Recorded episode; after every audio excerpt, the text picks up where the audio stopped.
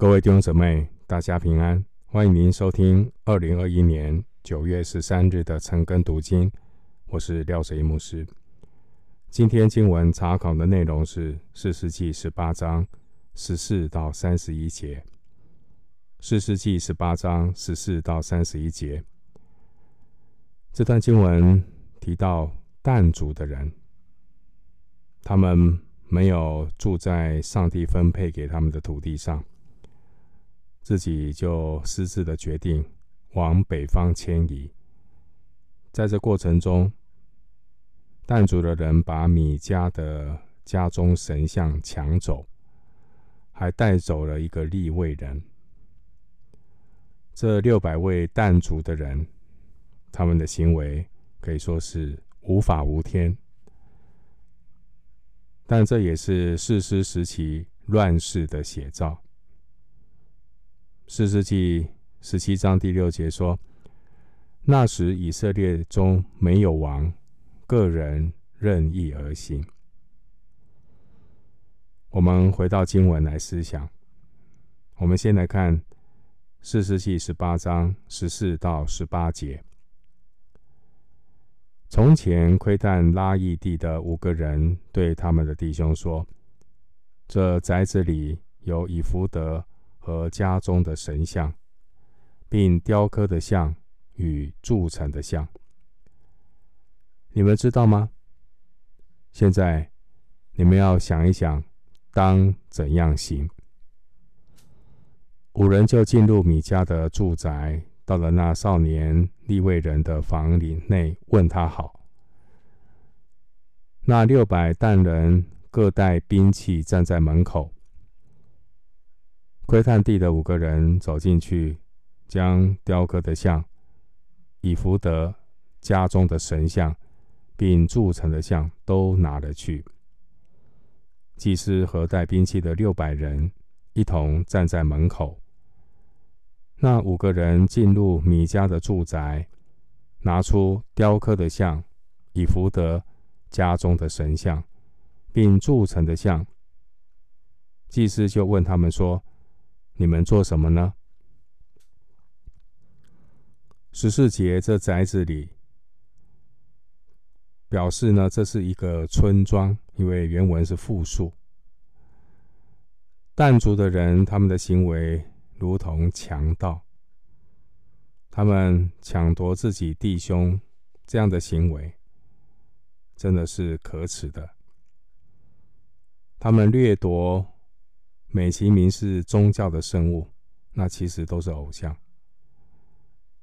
人有贪心，就如同拜偶像一样。而但人所抢走的神像，他们并不是说要去敬拜神，其实他们是利用这些的神像，为自己的好处来效力。人呢，所关心的都是自己的利益。他们也不是关心神百姓所当尽的本分，所注重的都是现实的好处，并不是神永恒的旨意。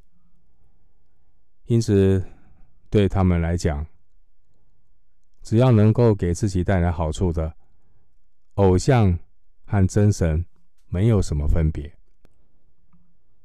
我们在神面前，如果还是自我中心，其实也是把神当作偶像。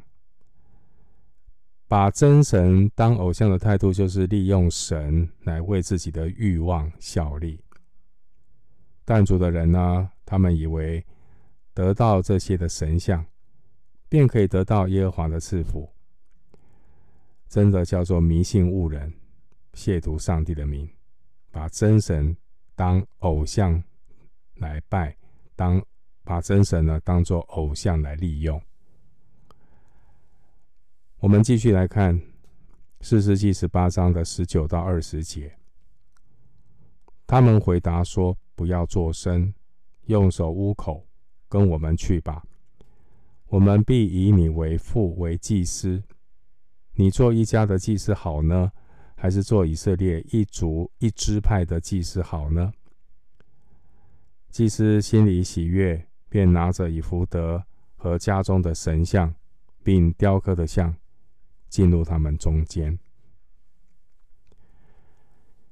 假祭司没有神的护照，假祭司只是把宗教当做一个职业。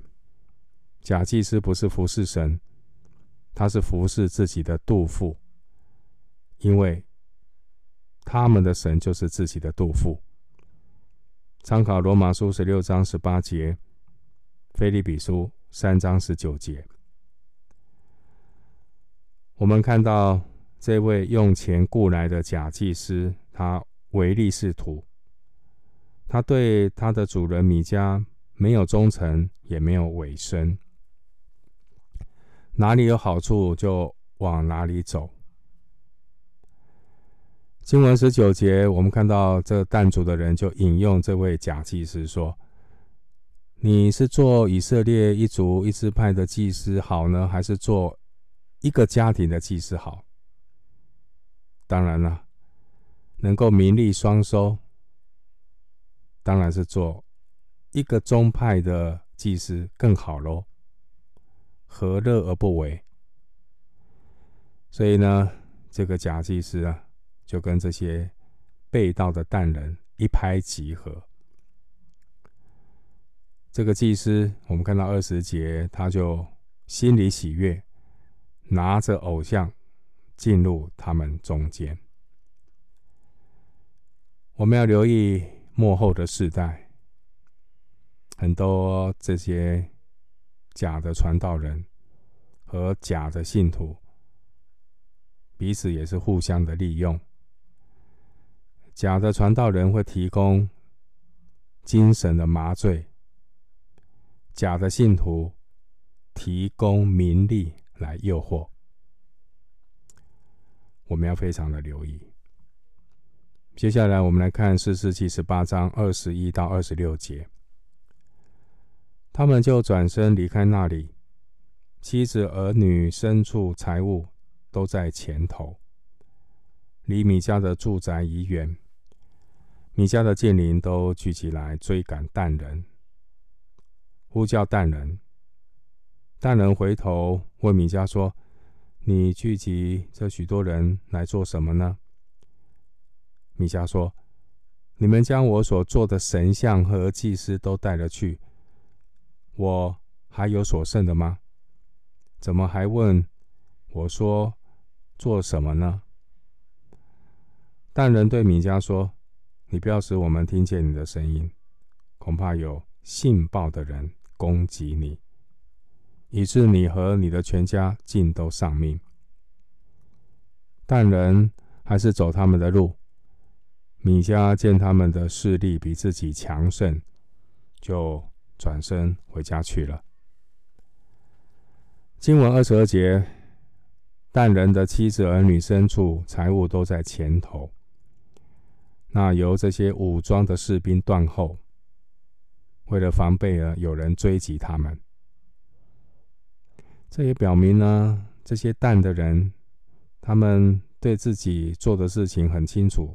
而且毫无愧疚感，去抢夺人家的家，啊，然后呢，完全不觉得有有什么事情。经文二十二节，米迦的近邻都聚集来追赶蛋人，这表明呢，这个米迦他们的这些邻居们，他们这个村庄的人。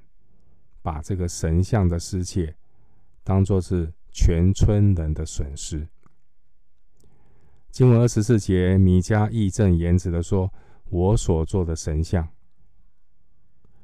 表示呢，这个村庄的以色列人完全不觉得雕刻偶像有什么不对，他们完全对于违背十诫的这样的罪行完全无感。”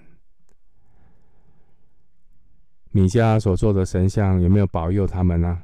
没有。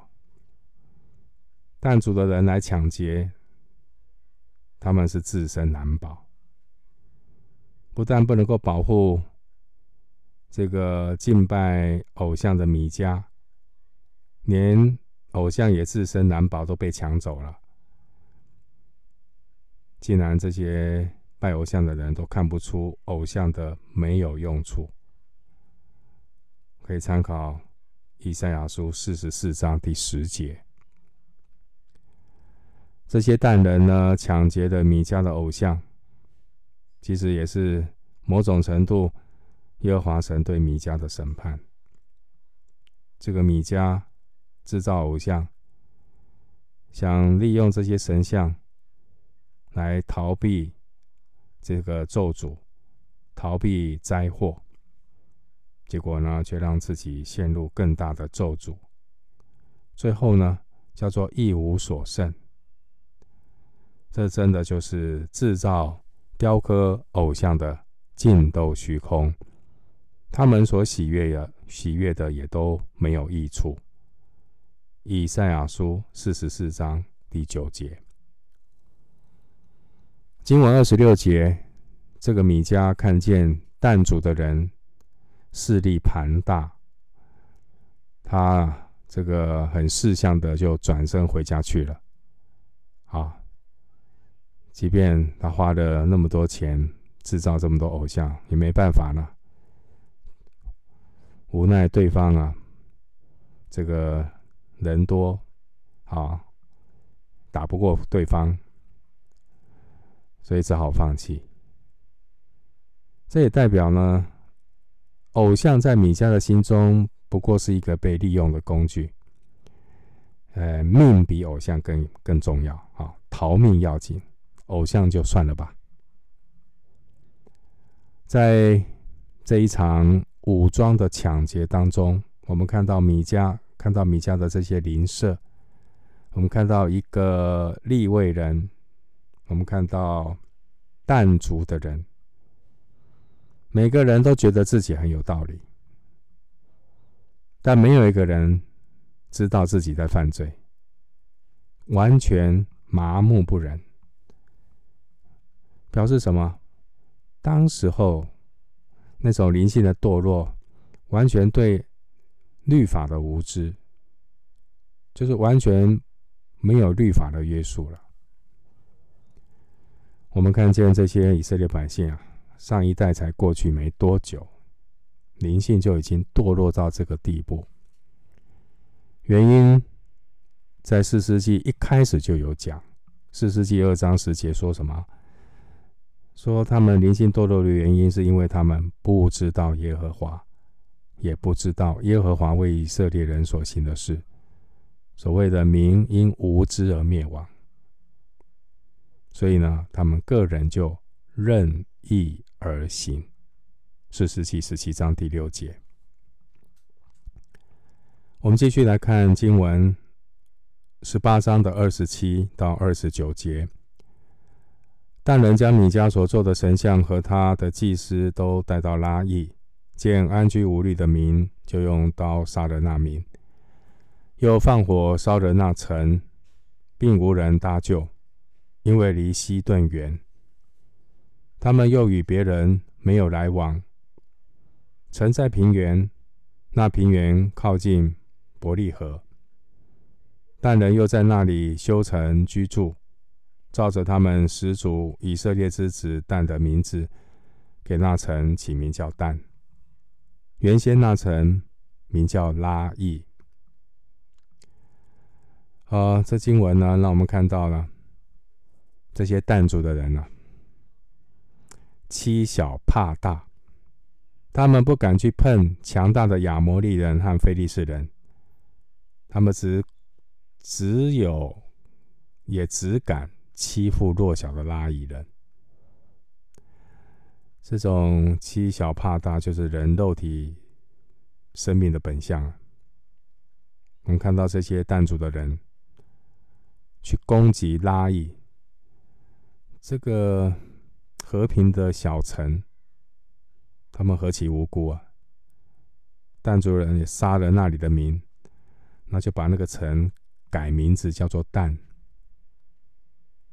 这些弹族的人，他们完全没有权利屠杀拉亿城的人。我们再看旧约的历史，虽然耶和华神有吩咐以色列人啊，他们进入迦南之后，要去肃清、毁灭一些的城市。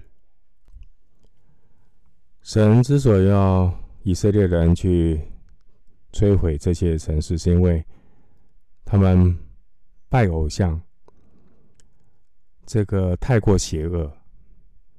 但是拉亿并不在其中啊，并且拉亿也不是在上帝分给但支派的范围之内，那个地方的百姓安居乐业，是平和之民，和好战的迦南人有天壤之别。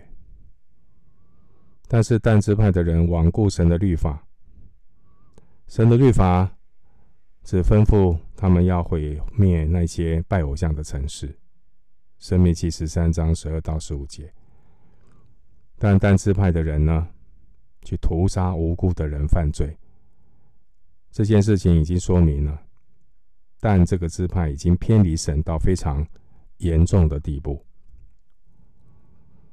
我们回到经文，继续来看十八章三十到三十一节。但人就为自己设立那雕刻的像，摩西的孙子革顺的儿子约拿单和他的子孙做但支派的祭司。直到那地遭掳掠的日子，神的殿在示罗多少日子？但人为自己设立米迦所雕刻的像，也在但有多少日子？经文三十节提到那地遭掳掠的日子，这可能是指主前十一世纪示罗被毁的时候。因此，我们看到。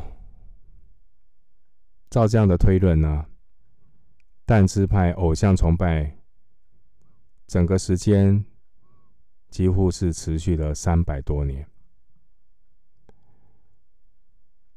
但这个宗派的人，他们觉得他们可以自己有神像来保佑他们，所以他们就把神换掉。啊，去拜自己从啊别人家所夺过来的神像，米迦啊，他们的家的神像被夺过来啊，取代了他们原本拜的这些巴力、雅斯他路，自己制造神呢、啊。三十一节提到他们为自己设立米迦所雕刻的像。这也是今天很多人的写照。他们靠自己制造偶像，然后崇拜这些偶像，看起来得到祝福，非常的成功。然而，《帖撒罗尼迦后书》二章十到十二节描述这些造偶像、拜偶像的人，《帖撒罗尼迦后书》二章十到十二节这样说。因他们不领受爱真理的心，使他们得救，故此神就给他们一个生发错误的心，叫他们信从虚谎，使一切不信真理、到喜爱不义的人都被定罪。前面五个探子遇上了摩西的孙子，他们透过这个摩西的后代所给的话。啊，他们各家合理化自己罪恶的行为，哎，是摩西的孙子，哎，名人的后裔，讲的话一定都是真的。他们就抢走了米迦所有的神像，还让这个名人的后裔摩西的孙子来做他们的祭司，加入他们这个犯罪的集团。而且你发觉啊。他们呢，一帆风顺，一帆风顺就让他们更觉得可以合理化自己的行为，说：“哦，这就是上帝的带领。”然后他们就利用这个合理化的借口，去屠杀拉伊的人民，强占别人的诚意。那这和强盗有什么分别呢？三十到三十一节，这些但族的人。他们为自己设立偶像三百多年，与示罗的会幕平起平坐，而似乎这一切就这样的顺理成章。反正呢，上帝也没有惩罚他们。经文三十一节，这个被改名叫做蛋的城市，从此呢以后就成为以色列百姓敬拜偶像、利用神来服侍自己的一个重镇。三十一节说，但人为自己设立米迦所雕刻的像，他们也雇用假祭司来和示罗的会幕相抗衡。后来南北两国分裂之后啊，北国的罗伯安、耶罗伯安啊，北国的耶罗伯安也在这个但和以法莲山地的伯特利设立偶像。雇用假祭司和耶路撒冷的圣殿彼此的抗衡，可以参考《列王记上》十二章二十九到三十一节。而耶罗波安所铸造的金牛犊，很可能就是仿照米迦所雕刻的像。在四世纪二章十节告诉我们。当以色列百姓不知道耶和华，也不知道耶和华为以色列人所行的事以后啊，偶像崇拜，那我们看到就从一个家庭的败坏开始，又因着一个不守本位的立位人，蔓延到一个支派，最后影响整个以色列，个人任意而行。我们从四世纪的十七章、十八章这两章当中，我们看到神完全是隐藏的。耶和华神不说话，也没有拦阻，完全就是任凭这些的罪人活在个人任意而行的黑暗里。神要让我们看见，罪就是这样的具具有强烈的传染力。越滚越大。对于这些败坏的事情呢，圣灵并没有特别的评论。但我们从这这一章的经文可以看到，有六处的经文重复说“雕刻的像”、“铸成的像”，分别在十四节、十七节、十八节、二十节、三十节，还有三十一节。呃，拜偶像带来什么后果呢？当年呢，约书亚在以巴路山，以巴路山，但这个约书亚有宣布一个咒诅，什么样的咒诅？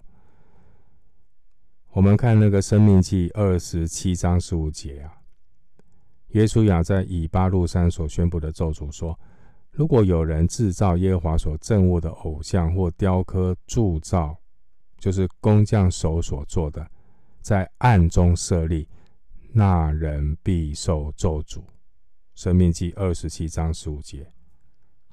那经文讲得很清楚，拜偶像、雕刻偶像，必被咒诅。用什么？就是圣灵对每一个神儿女的提醒。因为敬拜偶像并非以色列人的专利，而是老亚当后裔的天性。我们看到人类的堕落，就是从创世纪三章五节开始，吃的那个分别善恶树的果子，就希望自己像神，像神一样，其实是想要利用神来为自己服务。这些都是敬拜偶像的心态。今天各种偏离圣经的自由派神学，某种特色的神学，都是这一类用来为人服务。米迦所雕刻神像的翻版，现在就连侍奉神传福音，也可能成为利用神服侍人的这一类米迦所雕刻的神像。我们要留意，我们要留意，留意呢，以下所谈的一些现象。有了这些现象，那可能就是偶像崇拜的病毒已经在你的身上感染了。如果呢，我们在侍奉的过程中，越来越不能够柔和谦卑。如果我们越来越容易被人得罪，成天看弟兄眼中有刺。越多的时候，我们只看到自己想要做的，不能够跟人配合。那我们很可能把自己想做的事情，把它合理化，以为都是神所喜悦的，而不知不觉，我们是用侍奉来服侍自己的喜好、自己的虚荣心、自己的骄傲、自己的志意。读完了今天的经文，你个人有怎么样的反思和学习呢？你有多久时间没有在神面前省察、认罪、祷告了？我们看到这些弹主的人，屠杀拉役的人，他们完全没有感觉。是否有一些基督徒经常做出一些伤害教会的事情，自己完全没有感觉？灵性的麻木不仁，这是最可怕的堕落。希望我每一次都能够好好的读圣经。我们恳求神苏醒我们的灵魂，能够走一路，不要偏行己路，任意而行。最后以诗篇十九篇十二到十三节做一个结束，彼此的提醒。诗篇十九篇十二到十三节经文说：“谁能知道自己的错失呢？”愿你赦免我们隐而未现的过错，求你拦阻仆人不犯任意妄为的罪，不容这罪辖制我，我便完全免犯大罪。我们今天经文查考就进行到这里，愿主的恩惠平安与你同在。